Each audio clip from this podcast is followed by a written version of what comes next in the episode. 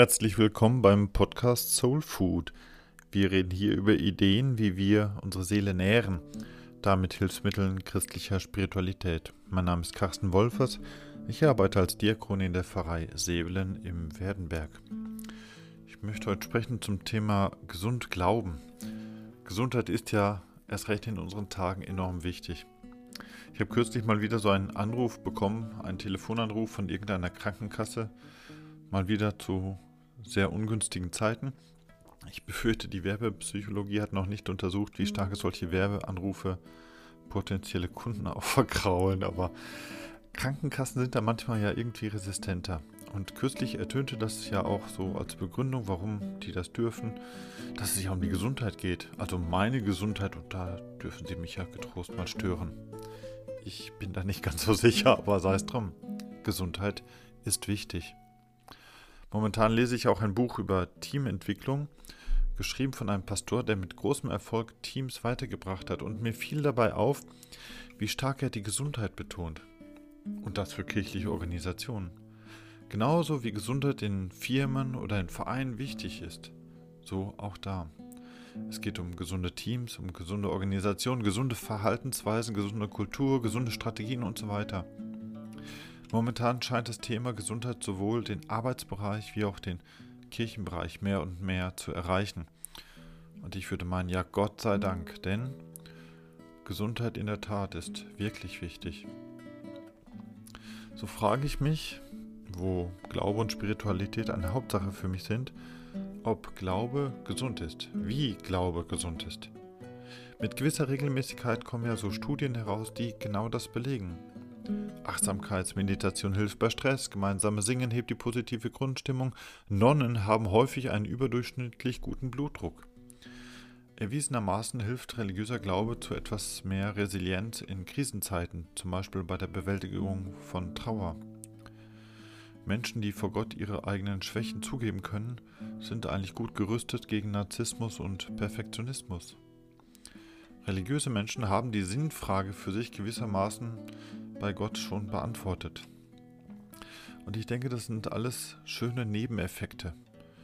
Das ist interessant, aber es sind Effekte, die als Folge erst dazu kommen. Und ich finde, das sagt noch nicht genug, es sagt viel aus, aber es sagt noch nicht genug darüber aus, ob ein Glaube selbst gesund ist. Ist Glaube gesund? Manchmal hat man gesagt, ein gesunder Glaube sei vorhanden, wenn man das Richtige glaubt. Glaubensinhalt, gefasst in Aussagen und Sätzen. Die kann man klar oder vage, mal richtig oder falsch sehen, aber ob Glaubensaussagen für sich genommen gesund oder krank sind. Vielleicht muss ich meine Frage noch anders stellen. Weniger, ob mein Glaube gesund ist, sondern ob meine Glaubenspraxis gesund ist, wie ich eigentlich aufgrund meines Glaubens handle oder im Glauben handle dann geht es viel weniger um den Inhalt meines Glaubens, sondern eher um die Art und Weise, wie ich meinen Glauben lebe. Und welche Kriterien möchte ich anlegen, damit eine Glaubenspraxis das Prädikat gesund bekommt? Welche spirituellen Gewohnheiten und Riten möchte ich gesund nennen? Denn Gesundheit ist mir im Glauben wichtig, in meiner Spiritualität. Ich komme momentan auf fünf Punkte, die mir dabei wichtig erscheinen. Ich habe mal da angefangen, so ein paar Sachen zusammenzutragen. Bin eigentlich noch mittendrin dabei. Aber ich glaube, diese fünf Punkte, ja, die bieten mir eine ganz gute Auswahl. Eine Auswahl, wie ich mein Seelenfutter wähle. Und ich bin bisher auf fünf gekommen, und zwar die Balance, die Authentizität, die Freiheit, die Heilung und das Wachstum. Ich möchte jetzt auf die einzelnen Punkte mal kurz eingehen. Das erste ist, ich glaube, dass die Balance wichtig ist für einen gesunden Glauben.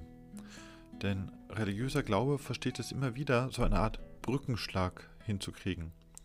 Einerseits stehe ich vor Gott da mit meinem Fehler, mit meiner Schuld, mit meiner Unzulänglichkeit und andererseits nimmt er mich an als ein geliebtes Kind.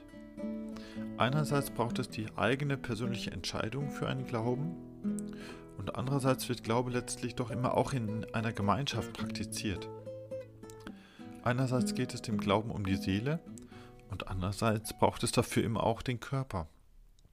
Einerseits geht es vor allem ganz um Gott und andererseits natürlich auch um den Menschen, den Menschen an sich. Es braucht das Ideal, also den Traum, damit die Dinge irgendwie mal besser werden. Und genauso braucht es die Realität und die Bodenständigkeit, damit ich sehe, wo ich beginnen kann, Dinge besser zu machen. Ich meine also, ein Glaube ist gesund, wenn diese Balance ausgehalten wird. Nicht, wenn man hier und da ins Extrem geht, sondern wenn diese verschiedenen Pole, Gott und Mensch, Körper und Seele, ich und wir, Ideal und Wirklichkeit, wirklich diese Balance miteinander hinbekommen. Das geht mir manchmal so am Anfang eines Gottesdienstes. Recht zu Beginn wird da dieses Vergebungsgebet, dieses Kyrie-Gebet gebetet. Mit dem bringe ich vor Gott all meine Schwächen, all meine Fehler. Ich bitte Gott um sein Erbarmen. Ich lade also all das Schwierige bei Gott ab. Und das ist ein Blick gleichsam nach unten auf all das Negative. Aber direkt nach diesem Kyrie-Gebet folgt oft das Gloria-Lied, mit dem ich in den Lob Gottes einstimme, weil er doch im Großen und Ganzen Dinge ziemlich gut hinbekommt. Und da wendet sich der Blick wieder nach oben auf all das Positive. Also nach unten zu schauen wie nach oben, das Positive wie das Negative zu sehen, das ist die Balance. Und das gilt nicht für alle Bereiche.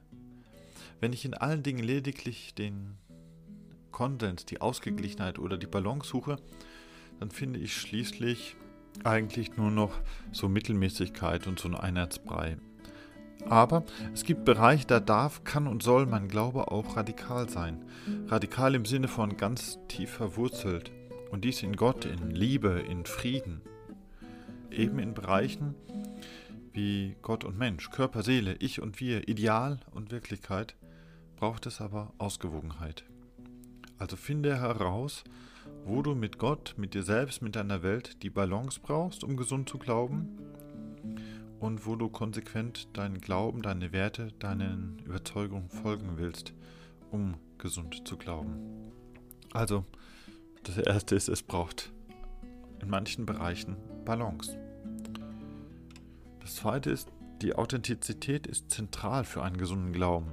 Wahrheit, Ehrlichkeit, Authentizität.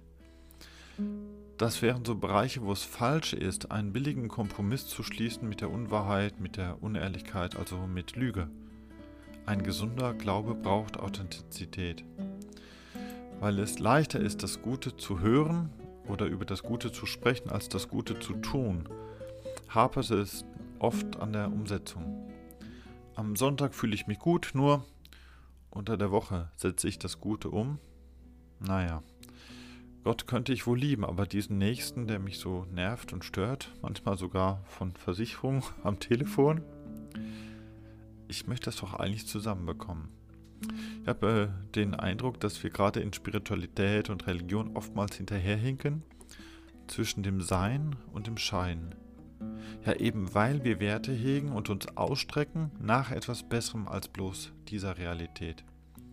Aber wer sich nach dem Himmel ausstreckt und versucht, die Sterne zu berühren, gerade ein solcher Mensch steckt immer in der Gefahr, die Füße nicht mehr am Boden zu haben.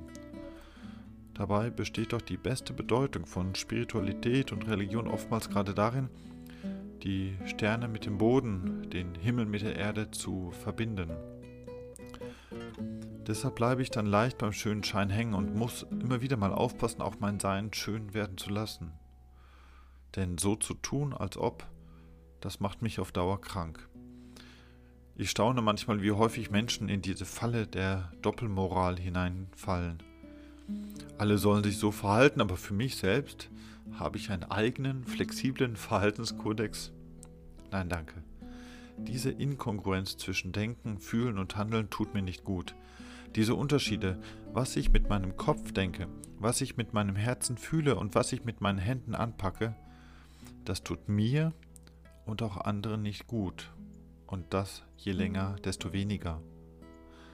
Aber ich versuche nicht nur diese fehlende Konkurrenz, diese Doppelmoral, diesen schönen Schein ohne Bodenkontakt zu sehen. Ich versuche ja auch zu sehen, wie gut mir ein gläubiger Mensch tut, der wirklich vollkommen authentisch ist. Das ist einer, der mit sich selbst im Reinen und Klaren ist, Das ist einer mit echter Überzeugung, dessen Zeugnis vertrauenswürdig ist, dem ich vertraue. Und dann bewundere ich echte, authentische Menschen. Die tun mir einfach gut. Und es tut mir selbst gut zu sehen, wo ich authentisch bin, wo ich mit mir selbst im Reinen und Klaren bin. Da tue ich mir selbst gut, diese Ehrlichkeit, diese Integrität bei mir selbst zu sehen und zu erleben. Und das glaube ich in der Tat, dass auch Gott seine Freude hat über einen authentischen Menschen und dass Gott eher sorgenvoll jene Menschen vor Augen hat, die meinen, ihn und sich selbst täuschen zu können. Es braucht für Gott wie für einen selbst Authentizität für einen gesunden Glauben. Ja, das wäre der zweite Punkt, die Authentizität. Das dritte ist die Freiheit. Freiheit ist so eine Grundvoraussetzung für einen gesunden Glauben. Glaube geht nur in Freiheit, wo ich die Wahl habe, mich dafür oder dagegen zu entscheiden. Paulus hat seinerzeit im Galaterbrief so starke Worte gefunden, dass wir zur Freiheit berufen sind, dass wir zur Freiheit von Gott her befreit sind. Wenn ich mich in meinem Glauben aber nur durchtragen und schieben lasse, dann steckt da ja keine Kraft dahinter. Sobald niemand mich mehr trägt oder schiebt, lasse ich es, weil ich nie gelernt habe, mich selbst auch mal voranzubringen und selbst zu gehen. Wenn ich aber in meinem Glauben lerne, meinen eigenen Weg zu finden und mich für seinen Weg zu entscheiden, dann finde ich doch darin eine Kraft sondergleichen. Es braucht diese Freiheit. Das vierte ist, es ist auch immer Heilung im Spiel. Heilung ist ein Kennzeichen für gesunden Glauben. Es imponiert mir, dass, wenn ich in der Bibel blättere, dass Jesus ja seinerzeit viele Menschen geheilt hat. Und wenn ich darauf vertraue, dass er alle Zeit auf seine Art dabei geblieben ist, dann wäre es ja komisch, würde er in unserer Zeit nicht auch viel heilen auf seine zurückhaltende, verschwiegene, unsichtbare Art lässt er Heilung stattfinden. Egal ob Gebet oder Gottesdienst oder Meditation, das sind doch Wege, wo ich vieles Schwere auch abladen kann. Ob ich mit Schuld und Sünde ringe, ob ich manche seelische Verletzung mit mir herumtrage, ob ich Mühe habe loszulassen oder ob ich nach Wegen für Vergebung und Versöhnung suche oder ob ich versuche Frust oder Trauer hinter mir zu lassen. Vieles davon wird ja möglich, wo ich darauf vertraue, dass Gott mir auf seine Art hilft und heilt. Ich merke oft, wenn ich etwa in einem Gottesdienst sitze und diese Stunde dort mitfeiere, dass irgendwann halt bei einem Lied, während diesen stillen Momenten zwischendurch oder manchmal auch während der Predigt, dass ich da anfange, meinen Gedanken freien Lauf zu lassen und meine Gedanken laufen dann so mancher alten Geschichte nach. Das war schlecht, das war schwierig, jenes war toxisch, dieses und jenes eben. Und während ich so in Gedanken den Berg des Negativen aufschichte, dann fällt mein Blick irgendwann nach oben. Oder ich sehe neben mir irgendeinen guten Menschen. Oder ich höre irgendeinen aufbauenden Satz völlig aus dem Kontext gerissen. Und dann merke ich, wo ich eigentlich da bin. Und dann sage ich mir oft, okay Gott, für mich ist jetzt gut und du, kümmere du dich darum, um all diesen Berg. Wenn am Ende eines Gottesdienstes ein Segensgebet gesprochen wird, wenn jemand zu mir sagt, Gott wünscht dir alles Gute und er schenkt dir Kraft für die nächste Woche, dann in der Tat, dann gehe ich kräftiger, gesünder, fitter aus diesem Gottesdienst heraus, als wie ich hineingegangen bin. Da ist Heilung ein Kennzeichen für gesunden Glauben. Schließlich ein fünftes Element gehört für mich für einen gesunden Glauben noch hinzu, und zwar Wachstum. Was ich vom Glauben her, von meiner Spiritualität her tue, das soll mir doch helfen, dass ich auch weiterkomme. Ich wünsche mir Entwicklung, dass es, dass mich meine Glaubenspraxis ja auch mehr und mehr mit anderen Menschen zusammenbringt oder dass ich äh, wachse oder reife in meiner Persönlichkeit. Ich stelle mir vor, so ein richtiger, gesunder Glaube macht meine Seele einfach offener, macht mein Herz größer. Das kann ich mir doch von der Natur abschauen. Dort ist klar, dass es Zweck und Bestimmung von diesen Pflanzen da ist, zu wachsen, sich zu entwickeln, Blüten und Früchte aus sich heraus hervorzubringen. Und ich meine, ein Seelenleben ist nicht dafür da, dass ich spirituell einfach da stehen bleibe, wo ich halt gerade stehe. Ich habe gelernt und das würde genügen. Nein. Ich befürchte eher, dass alles, was nicht wächst, dass das irgendwie krank ist oder krank macht. In kirchlichen Kreisen höre ich gelegentlich die Vorstellung, man solle doch durchgetragen werden, angefangen von Taufe, Kommunion und Firmung. Ja, und dann? Natürlich bauen diese Dinge aufeinander auf, aber das sind doch eher Startpunkte. Ich höre manchmal noch diese Haltung, so könnte man doch getrost irgendwo stehen bleiben, wenn ich diese paar Punkte eben abgehakt habe. Dann denke ich mir oft, dass ein geistliches Wachstum nicht so ein 100-Meter-Lauf ist, sondern eher mindestens Halbmarathon. Dass es einfach schade ist zu denken, man müsse dafür nach 100 Metern einfach stehen bleiben. Ich denke eher, dass es ein Wachstum braucht in der Glaubenspraxis. Ich möchte dir zum Schluss einen Vorschlag machen. Liste einmal alles auf, was du so spirituell tust. Egal, ob du Gottesdienste besuchst oder lieber daheim für dich meditierst, ob du das Jesusgebet machst oder Achtsamkeitsübungen oder dergleichen, ob du dich hinkniest vor Gott oder dich für das Göttliche auf den Kopf stellst, ist alles egal. Aber schreib es auf, mach eine lange Liste deiner spirituellen Praktiken und dann gehe diese Liste einmal in Ruhe durch. Streiche alles, wo du nicht hundertprozentig überzeugt bist, dass es gesund ist.